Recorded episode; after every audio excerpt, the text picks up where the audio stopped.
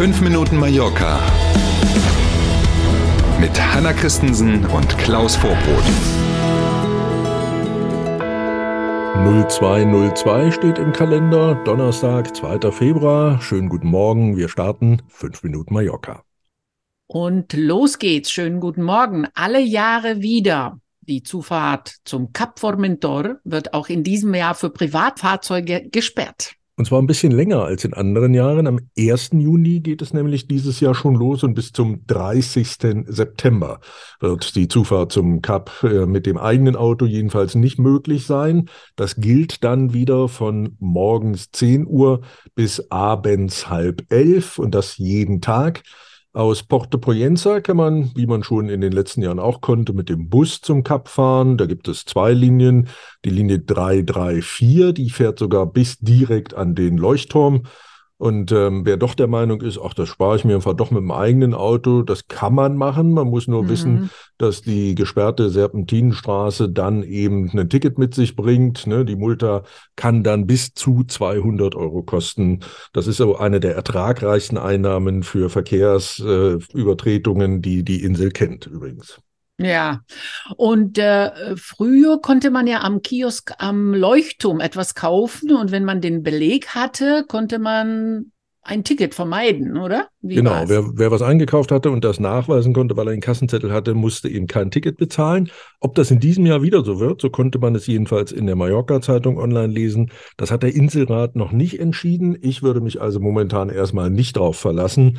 Ähm, mhm. Wir warten mal ab, ist ja noch ein bisschen hin bis zum 1. Juni. Das werden wir also rechtzeitig vorher wissen und natürlich weiter sagen. Die Stadtverwaltung von Palma hat eine illegale Müllkippe beseitigen lassen und stellt die Kosten dem Grundstücksbesitzer in Songuels in Rechnung. Mm. Liest sich so ein bisschen wie so ein komischer ja. Krimi irgendwie, mm. so eine mhm. Geschichte. 365.000 Euro rund übrigens stehen auf der Rechnung für den Abtransport und für die fachgerechte Entsorgung des Mülls, der dort seit Jahren illegal von, meist waren das Hausbesetzer, die dort gehaust haben, so muss man es nennen, mhm. und die den Müll tatsächlich angenommen und dann gelagert haben dort. Bauschutt, alte Autoreifen, Teile von Booten, Möbel. Die Liste sich tatsächlich genau wie auf so einer Sondermüllkippe, so, so einem Sammelsorium, man müsste fast Punkt mhm. Verde sagen, wie die ja hier, hier und da auch heißen, ähm, ist also offenbar ganz schön chaotisch gewesen da fragt sich, wie es überhaupt möglich ist, dass es seit Jahren so, so geht. Kennt die Stadt Palma den Eigentümer? Weiß man, wen man die 365.000 Rechnungen schickt? Na, gute Frage. Wir jedenfalls wissen nicht, ob das Rathaus da eine Adresse hat, an, den, an die man das zustellen könnte. Und du hast recht, das ist ja kein ganz neues Thema. Schon im Frühjahr 2021 gab es unter anderem eine Razzia auf diesem Gelände. Die mhm. Polizei hat damals auch Hausbesetzer dort festgenommen, die diese illegale Müllkippe betrieben haben. Ähm, und wie gesagt, ähm, ob bekannt ist, wem das gehört, ob es einen Eigentümer gibt dafür, den man kennt, ähm, das können wir im Moment jedenfalls nicht sagen. Unglaubliche Geschichte. Ja. Mhm. Jetzt noch eine Meldung für die Fußballfans. In der Diskussion um eine mögliche Super League gibt es jetzt ein Gerichtsurteil aus Madrid. Das meldet unter anderem die Sportzeitung Marca. Ein heißes Thema hier in Spanien. In Deutschland mhm. war das ja auch mal so, hat sich äh, meiner Meinung nach ein bisschen abgekühlt im Moment. Das Gericht in Madrid hat es der UEFA und auch der FIFA untersagt, Personen und oder Vereine zu bestrafen, weil sie an der Entwicklung dieser möglichen Super League mitarbeiten. In Spanien dürfte dieses Urteil ganz sicher viele Freunde finden, denn bekanntermaßen sowohl Real Madrid als auch der FC Barcelona sind ja starke Befürworter mhm. für diese Super League, die dann ja quasi eine direkte Konferenz für die UEFA Champions League wäre, wenn es sie mhm. gäbe.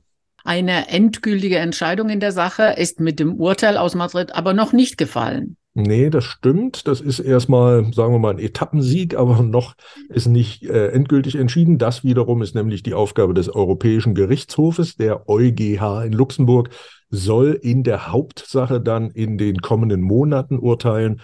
Und dann sind alle Fußballfans und solche, die es vielleicht noch werden wollen, schlauer. Und mit dem schönen Wetter geht's auch heute weiter. Es bleibt unverändert sonnig und mit 15 Grad auch ein bisschen wärmer. Hm. Schnee in den Bergen oder Regen im Flachland sind jedenfalls nicht in Sicht. Na bitte, wer sagt's denn? Freuen wir uns also auf diesen sonnigen Tag und sind natürlich auch gern morgen früh wieder da. Bis dahin. Danke für heute. Passen Sie auf sich auf. Bis morgen um sieben. Tschüss.